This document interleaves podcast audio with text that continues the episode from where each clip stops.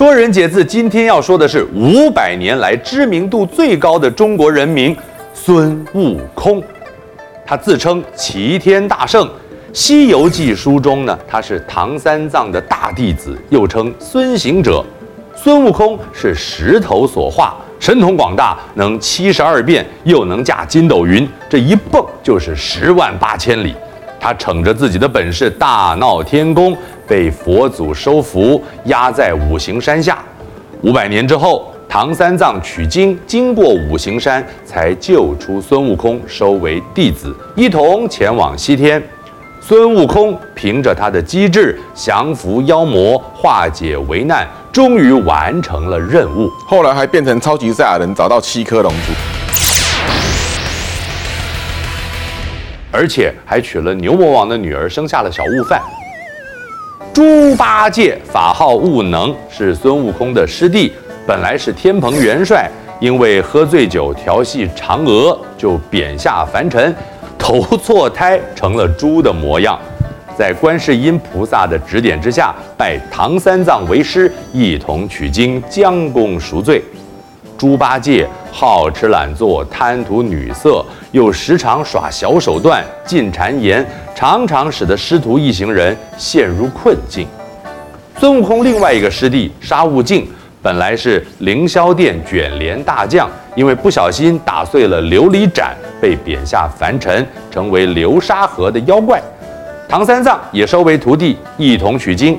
沙悟净外表丑恶，但是忠心耿耿，任劳任怨，谨守佛门戒律。又来到《西游记》第六十四回，唐三藏和徒弟们经过古庙，走出来一名老者，身后跟着一个青面獠牙、红须赤身的鬼使。孙悟空见来者不善，提棍要打，忽地一阵阴风吹起。老者把唐三藏独自带到了一座石屋前，老者说明来意，因为昨晚明月风清，特邀唐僧来到石屋喝茶吟诗。接着又出现了三位老者，众人便一同作起诗来。过了一会儿，两个青衣女童提着一对灯笼，身后跟着一位仙女，手上拿着一枝杏花。笑吟吟地走进门来，原来是一位杏仙，容貌美丽，仪态端庄。听闻有家客在此，一起前来吟诗。他对唐三藏表达了爱慕之情，四位老者也愿意做媒。唐三藏马上变脸，数落他们以美人计陷害他。四名老者见他发怒，就不再说了。他是不小心走到酒店里面去吧？呃，对，妖精很多。倒是赤身鬼是暴跳如雷，指责唐三藏：“嘿，这和尚好不识抬举！我这姐姐哪些儿不好？她人才俊雅，玉质娇姿，不必说那女工针指了，只这一段诗才也配得过你。你怎等这样推辞啊？休错过了。”不是抬举，指责人不接受、不自知别人的礼遇优待。然而，任凭他们怎么说，唐三藏不从就是不从。此时，忽然传来徒弟们的叫唤声。原来，孙悟空、猪八戒、沙悟净三人是穿疾渡京，找了一夜呀、唐三藏探出门去呼救：“悟空，我在这儿呢，快来救我！快来救我！”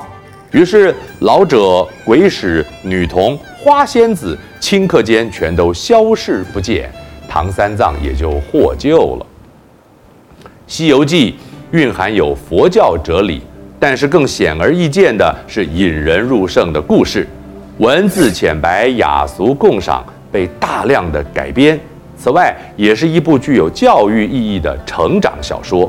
孙悟空相信个人神话，大闹天宫而受罚，历尽磨难之后呢，取得的成就是漫长的人格成长过程。